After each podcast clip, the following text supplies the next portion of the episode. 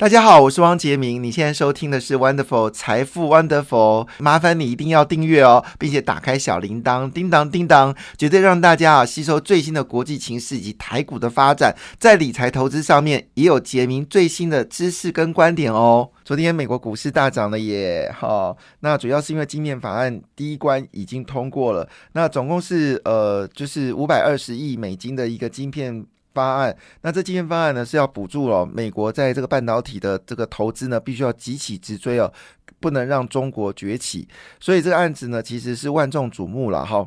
那当然它有一个门槛呢，一个护栏，就是说如果你补取了这个美国的晶片投资的话呢的钱，你就不能去中国投资二十八纳米以下制程哦。那这个事情呢，当然对于市场的来看呢，是一个很大的信心了哈。那这个。裴洛西是说，这是美国家庭跟美国经济的大胜利，将降低美国的家庭成本，同时激发美国在国际舞台的竞争力。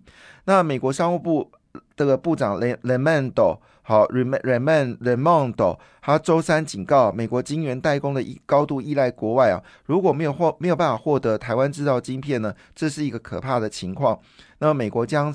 直接面对深度经济衰退，台湾没有能力制造武器来保护保护家园，因此晶圆代工需要回来美国来制造。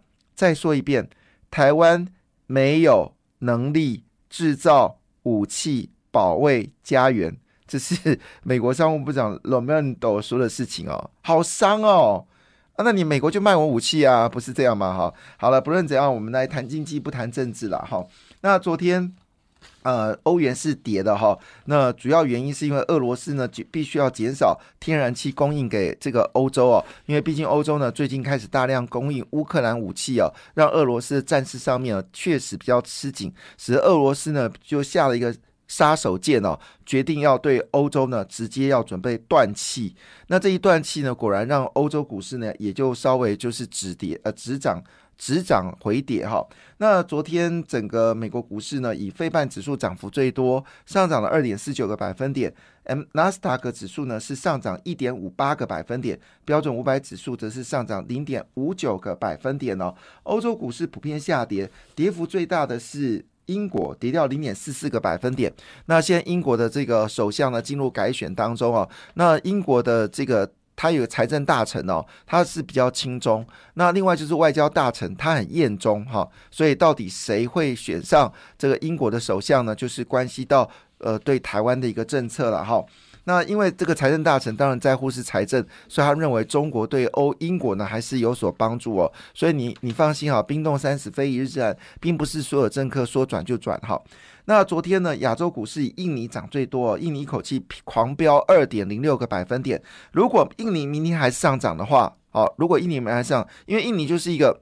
快涨快跌的一个地方，那很可能印尼就可以展开一个大波段的上涨，因为毕毕竟这次跌幅也蛮深的。那么印度股市呢上涨一点一五个百分点，新加坡股市呢无畏 B A 四 B A 五的攻击哦，昨天是大涨了一点六八个百分点。菲律宾股市呢是跌零点一八个百分点，俄罗斯呢则是上涨一点零九个百分点啊，这是全球股市的一个状况。那当然焦点还是在晶片法案了，不过晶片法案是属于美国的法案，对台湾的影响性应该不是太。太大，主要还是聚焦在所谓的财务报表哦。那么今天今天有一则新闻哦，这个新闻呢，两个报纸不同的解读哦。那我们知道，全世界最主要的这个哦，我们说的半导体制成的机器呢，叫做艾斯摩尔。那么艾斯摩尔呢，就宣布一件事情哦，他砍了他的财测哦，他砍了财测。那经济日报就说。所以设备大厂预估全年营收年增率呢也会增加，也会砍半哦。所以台积电跟南亚的后市呢是值得关注。好，所以呢他就举举例说，因为半导体链有压哦，这是经济日报蛮负面的。但是呢，《工商时报》就很正面哦。《工商时报》说呢，艾斯摩尔 EUV 哦，就是我们的紫外极紫外光机呢，正在启动快速交货，目标呢是要让客户早点取得设备。那所以，因为它快速交货呢，使得部分的利润呢，并不能算今年的。我也不知道这是什么样的会计制度哦，所以要算明年的。所以今年的成长幅度呢，从原本的成长百分之二十降到百分之十，但是它的交货速度会加快。所以同个新闻呢，两个报纸呢，好是结论不一样哈。那这个凡轩呢，就说它的年成长率呢是高达四十七点四个百分点，非常可怕。加登的年成长率更高达六十七点五，那另外一部分就是公准哦，也增加了九点六个百分点。所以这个消息来看呢，报纸是非常的去主张凡轩是一个值得投资的一档股票，而凡轩呢是属于 EUV 次系统模组代工。而在二零二二年上半年业绩呢是高达两百一四点九亿元，非常可怕。那凡轩呢本身也是台积电的子公司哦，而台积电呢正在加速半导体的一个攻略哦。那这个我们来看一下到底发生什么样的事情哦。那么这个恩智浦，恩智浦呢是全球二哥哦，就晶车用晶片的二哥，非常大非常大的公司哦。那我们以前哦，在这个一九九六年，我们在进入到资本市场的时候，包括恩智浦啊、易发半导体哦，都是我们当时哦耳熟能详的大型的半导体公司。但时过境迁哦，台湾就取代而为之啊，很久没有听到恩智浦啊，或者是易发半导体讯息。但最近呢，这些消息呢都浮面在台面上，主要是因为车验车用晶片很缺。那我们知道红海呢决定要投资紫光了哈，那我们的这个投审费呢很鸡婆的说叫他交报告，好，真的很鸡婆。好，我们去投资人家，不是人家投资我们，我们好不好？那因为呢，红海急着要取得有关在车用的一些记忆体的晶片，那台湾现在还不成气候，那么这个美光也不肯让你介入，那么三星跟 LG 呢，呃，三星跟这个。呃，这个呃，就是我们说的这些，突然间又忘记名字，最近老是忘记名字啊。三星跟等等等等等，它叫什么名字？好，好，就是全球三大的这个。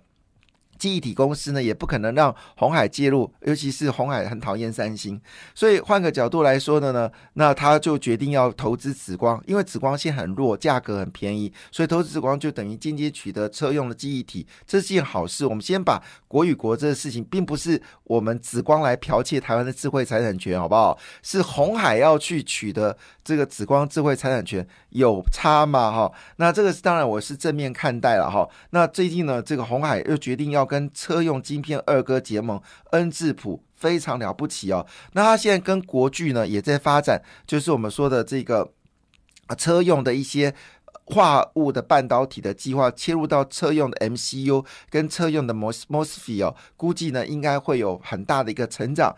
那在这个情况下呢，这个消息呃让大我们刚才讲到就是有关。呃，就是刚刚谈到艾斯摩尔的时候呢，特别指下就是高登跟凡轩是利多，那红海携手恩智浦，谁是利多呢？好，富鼎是利多。那么因为红海必须要积极的完成电动车的所谓的。哦，都特别提一件事哦，他跟恩智浦要做的是智慧网车用平台。那我们知道，这个红海在土城的工业园区呢，已经发展就是所谓的车网的平台哦，就是研发面类似特斯拉也有一个车子的这个研发平台。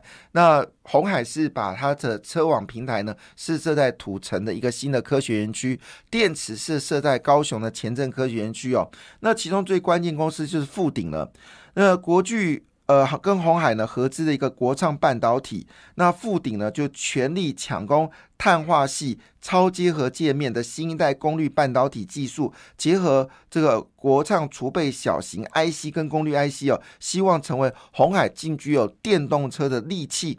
那我们知道红海之前呢买下旺宏的六寸晶圆厂，所以它没有晶圆厂的问题。一般来说，你还要去盖晶圆厂，一盖盖一两年，它没有，它是直接入手。所以富鼎呢，当然是具有一个极有竞争力的公司。那富鼎之前曾是标股，最近稍微休息，但这消息可能又会使得富鼎呢。成为赢家。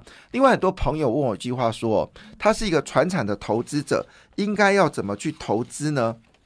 好，那这个时候呢，其实统一今天有个大消息哦，他跟全年呢已经开始哦，作为一个主要的一个竞争的一个方式哦，那。那么这个情况下呢，好，统一跟全年呢敞开了一个零售大规模作战，而这一次的并购使得统一呢成为一个年收上看千亿元的一家公司哦。其实统一集团非常非常庞大，除了我们知道统一超商之外呢，其实它还有包括了像是统一超、统一菲律宾、统一东南亚、统一时、统。呃统一企业、统一中控，那它其实做的部分呢，包括鲜奶、泡面、饮料、以鲜食，而现在正好又属于是夏季的一个旺季哦。那通常就是统一的买进时机点，就是它除夕晚哦，就是买进的时机点啊，提供大家做参考。另外一件事情呢，就是有关这个。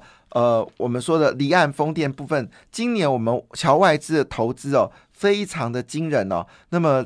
在一月份的成长率是一点九倍，三月份的成长率是一点八八倍，那么五月份的成长幅度呢是一点七三倍哦，到六月份呢，侨外投资呢一口气暴增了十一点七七倍哦，所以你的电一定需求量一定会增加，这毋庸置疑。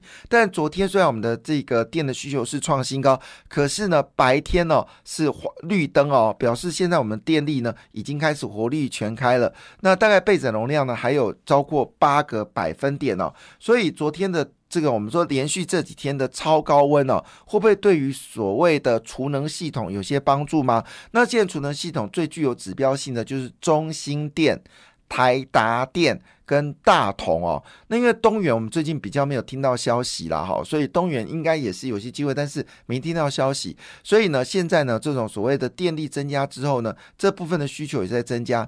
那最近呢，台北啊推出了一个方案呢，就是让所有的这些大型企业呢，只要你在这个电力输出里面做一些改变的话，会给补助哦。那这个事情呢，其实高雄早就做了哦。那我们希望呢，其实全部不要因为选举关系哦。其实各地方县市政府都应该要补助哦，就是如果各家厂商他们做更新厨电系统的话呢，应该要补助，因为这厨电系统呢，等于说如果我们每一家企业都设置了厨电系统，那台湾如果遇到紧急电力需求不够的时候呢，这庞大的厨电系统呢，至少也动也当动归大小。归了归了央金哦，这对台湾的电力有帮助，所以厨电系统应该是全民动起来哦。那如果说，这个情况下，家里面是不是应该也要做一些厨电的一些设备呢？其实事实上也有它的必要性哦。因为德州自从上次哦，突然之间遇到所谓的冰风暴的一个风险呢，德州是从来不缺电的，居然缺电了，所以就引发特斯拉对于厨电系统一个兴趣。那么他们做了所谓的这种非常装载、非常方便的一个所谓的厨电系统。那现在厨电系统的黑马是谁呢？是台泥。台泥希望呢成为全球的一个绿电的标杆，甚至它发展哦所谓的海水发电哦，我觉得非常了不起。所以再说一遍，就是大同、中心电、台达电、台泥哦，会是目前哦，就是我们台湾呢会不会缺电风险部分哦做一个指标。那我也奉劝哦，经济部哦，在这部分应该与其哦你补你你补贴我们这个水水电瓦斯石汽油哦。倒不如好好的哦，在这个充电桩跟储的储电系统，好好想一想，台湾什么时候可以走向就是全面电动车化，这才是台湾万，就是你缺电是一时的，好，也许这两年，但是呢，但是呢。但是呢，好，台湾长期的发展你不能不做。最近很好搞笑的事情是什么呢？你知道台北哦买了四十五架的这个四十五台的这个电动巴士就不能使用，为什么不能使用呢？因为它的这个充电系统还没完成。所以柯文哲的脑袋哦，这理想可想而知啊，他完全没有绿能概念哦。所以这部分经也是经济部的问题啊。这个长远之计，你不趁这时候扶持台湾的电充。电储、电机、电池、电动车市场，还有电动车所引发的晶片、记忆体，还有所谓化合物半导体、细晶圆、MCU、MOSFET、车用零组件，你不这时候不帮忙，你要待何时啊？全世界都在竞争呢，而我们还困在说，到底要不要补，要不要这个呃，就是要不要来补助补助电？我觉得我们的经济部长的脑袋哦。如果不改变的话，台湾的长期发展是很辛苦的哦。虽然我知道它的功能是在所谓的谈判，但是谈判代表真的需要经济部长来做主导嘛？哈，所以如果这件事情不去做长远的规划，现在只是吃台台湾。台商回来台湾的红利哦，这走不远的。台湾必须要升级，我们不能只有一个台积电护国神山，我们应该是在所谓的这个车用电子里面去建立庞大的护国神山。趁着美国打算要跟台湾做所谓的 Chip Four，所以有这么说一句话：台湾其实在 IC 设计，我们台湾的这个就是我们说的 IC 测 IC 封装、IC 制造。我们都是全世界数一数二的，但我们在 IC 的设计软体部分，我们大概是有全球十家里面，我们大概有四家有挤入到前全球十名，这是一个令人骄傲的数字。但是整体而言来说，还有成长的空间哦。好，那当然，另外一部分呢，就是有关生技股呢，最近也有些表现呢，也可以提供大家做参考。至于货柜轮的状况呢，则是非常的畅旺，也提供做参考哦。感谢你的收听，也祝福你投资顺利，荷包一定要。给它满满哦，请订阅杰明的 Podcast 跟 YouTube 频道财富 Wonderful，感谢谢谢 Lola。